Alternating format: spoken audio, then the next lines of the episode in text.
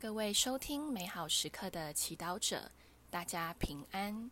今天是六月九号，星期五。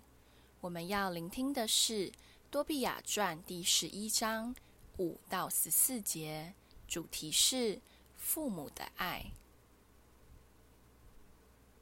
那时，亚纳正坐着，向儿子必经之路上观望。待他发现是他的儿子回来时，便对孩子的父亲说：“看，你的儿子和与他同去的人回来了。”当多比亚快要走到他父亲前时，拉法尔对他说：“我知道他的眼睛必将复明，你要把鱼胆敷在他的眼睛上，这药要把白翳聚在一起，使白翳从他眼中脱落，这样你父亲变得复明。”重见天日。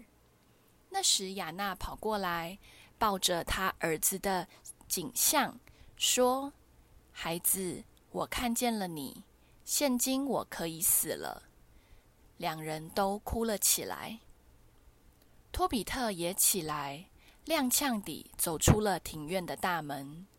多比亚便向他走去，手中拿着雨胆，向他的眼睛吹了一吹。随后抱住他说：“父亲，放心吧。”接着把药给他涂上，给他敷上。随后多比亚双手把白翳从眼角里拨了出来。他一看见自己的儿子，便扑到了他的颈项上，流着泪对他说：“孩子，我眼中的光，我看见你了。”他又说。天主是可赞美的，他的大名应永远受赞扬。众圣天使也是可赞扬的，愿他的大名永远受赞颂，因为他惩罚了我，却又怜悯了我，使我现在得见我的儿子多比亚。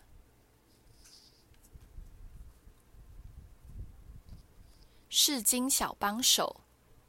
多比亚终于功成归来，他的母亲亚娜远远地看着他，激动地跑上前抱住他痛哭。这一幕让我们想起新约中一个类似的场景：浪子悔改返家，父亲也不顾一切地跑上前拥抱他。从这两个例子，我们可以感受到父母对孩子痛彻心扉的爱。当他们的儿女离开他们，可能身处险境时，他们是多么的焦心挂虑；当孩子终于回来时，他们才能松一口气。经文中，亚纳在紧抱多比亚时惊呼：“孩子，我看见了你，现在我可以死了。”让我们意识到父母对孩子的爱，甚至超越对死亡的恐惧。然而，很多时候我们没有把父母的爱当做一回事。也许在中华文化中，大多数人都成长在一个不善于用言语和肢体语言表达爱的家庭中。我们甚至吝啬表达感谢和赞赏的话，仿佛为了维持这个家，每个家庭成员的付出都是理所当然，是应尽的责任。并不需要太夸张的表扬或感谢。今天，让我们意识到，这是中华文化内敛又含蓄的美。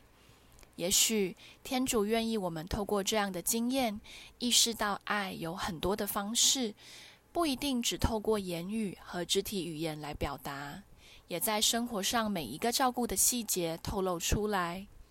我想，今天如果多比亚他们身在中华文化，雅娜拥抱完儿子，第一时间就会问他：“你吃了没？怎么瘦了？快去看你爸爸，让妈妈弄点补给你吃。”今天就让这样的爱的表达温暖我们的心，给我们力量去面对生命的挑战吧。品尝圣言，亚娜跑过来，抱着他儿子说：“孩子，我看见了你。”现今我可以死了。活出圣言，去领悟在家人的每一个举动和付出后满满的爱，也真心向他们说声谢谢。全心祈祷，主，你把你的爱借由父母的爱传给我，请教我以感恩的心去领受它。阿门。